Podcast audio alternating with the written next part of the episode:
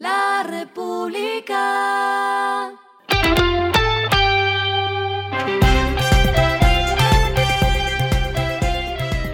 Al final de la jornada, esto es lo que debes saber sobre el comportamiento de los negocios, las finanzas y la economía. Las movidas de hoy fueron.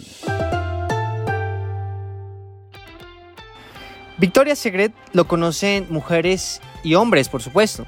El género en realidad no importa. Por eso llama totalmente la atención que en términos comerciales, la línea que se enfoca en artículos de lencería y productos de belleza abrirá su primera tienda física en Colombia este 15 de julio en el Parque La Colina. El grupo cuenta con cerca de 1.400 tiendas minoristas en todo el mundo y una fuerza laboral predominante femenina de más de 25.000 mujeres.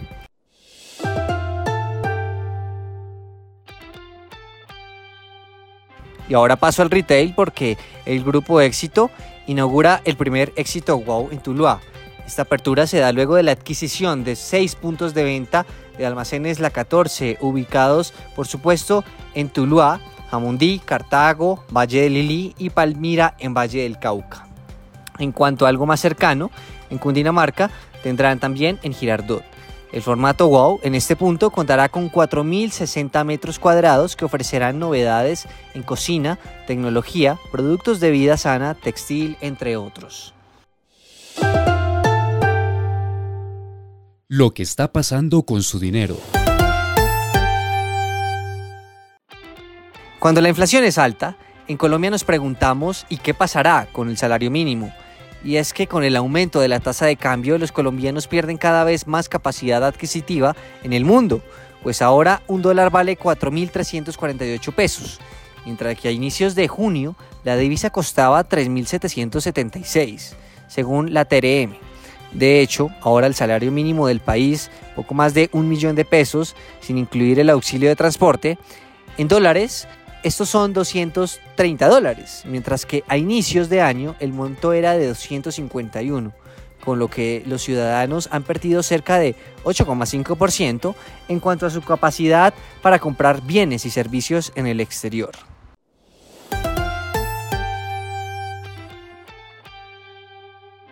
Y los indicadores que debe tener en cuenta.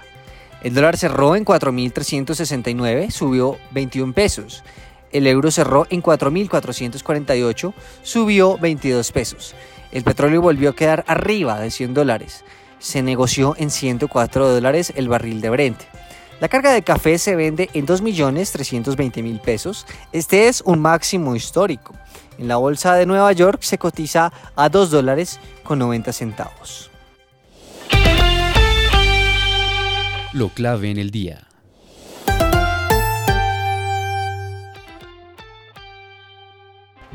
Este jueves, el presidente electo Gustavo Petro nombró al séptimo miembro de su gabinete ministerial.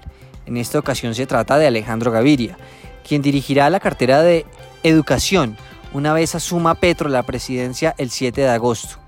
En un hilo, en Twitter, Petro señaló que Alejandro Gaviria tendrá la difícil tarea de iniciar la marcha hacia una sociedad del conocimiento, lograr la extensión de la jornada escolar con el arte y la música, el deporte, la preparación matemática para programación y la historia.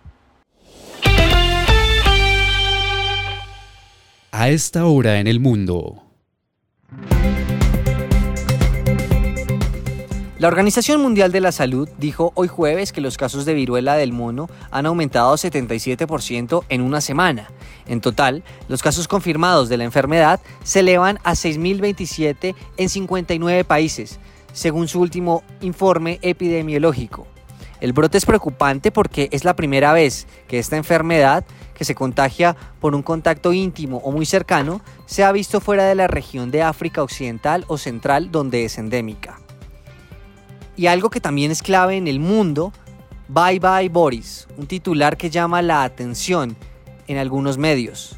Boris Johnson, asolado por el escándalo, anunció el jueves que renunciará como primer ministro británico después de perder drásticamente el apoyo de sus ministros y la mayoría de los legisladores conservadores, pero dijo que se quedaría hasta que se eligiera a su sucesor. El saliente líder dice que no habrá cambios en la política, por lo menos importantes, hasta que haya un nuevo nombre. algo que recuerda a la dama de hierro Margaret Thatcher como salió también de ese mismo cargo. Y el respiro económico tiene que ver con este dato. La República. Netflix, que sigue como el rey del streaming, hasta enero de este año alcanzó 221,8 millones de usuarios. Pero, ¿qué es lo que las personas ven en esta plataforma? Películas en inglés, Extracción 99 millones de usuarios, Beardbox 89 millones y Confidential de Spencer 85 millones. Mientras que series en inglés, Bridgerton 82 millones, The Witcher 76 millones. Mientras que series en otros idiomas, Squid Game, la temporada número 1, 142 millones de vistas, Looping, la temporada 1 y 2, 70 y 54 millones respectivamente. Mientras que Money Heist, la temporada 5 y la 4, en cuanto a esta última, 69 y 65 millones de vistas. La República. Y finalizamos con el editorial de mañana. Efecto avalancha que afectará el nuevo gobierno.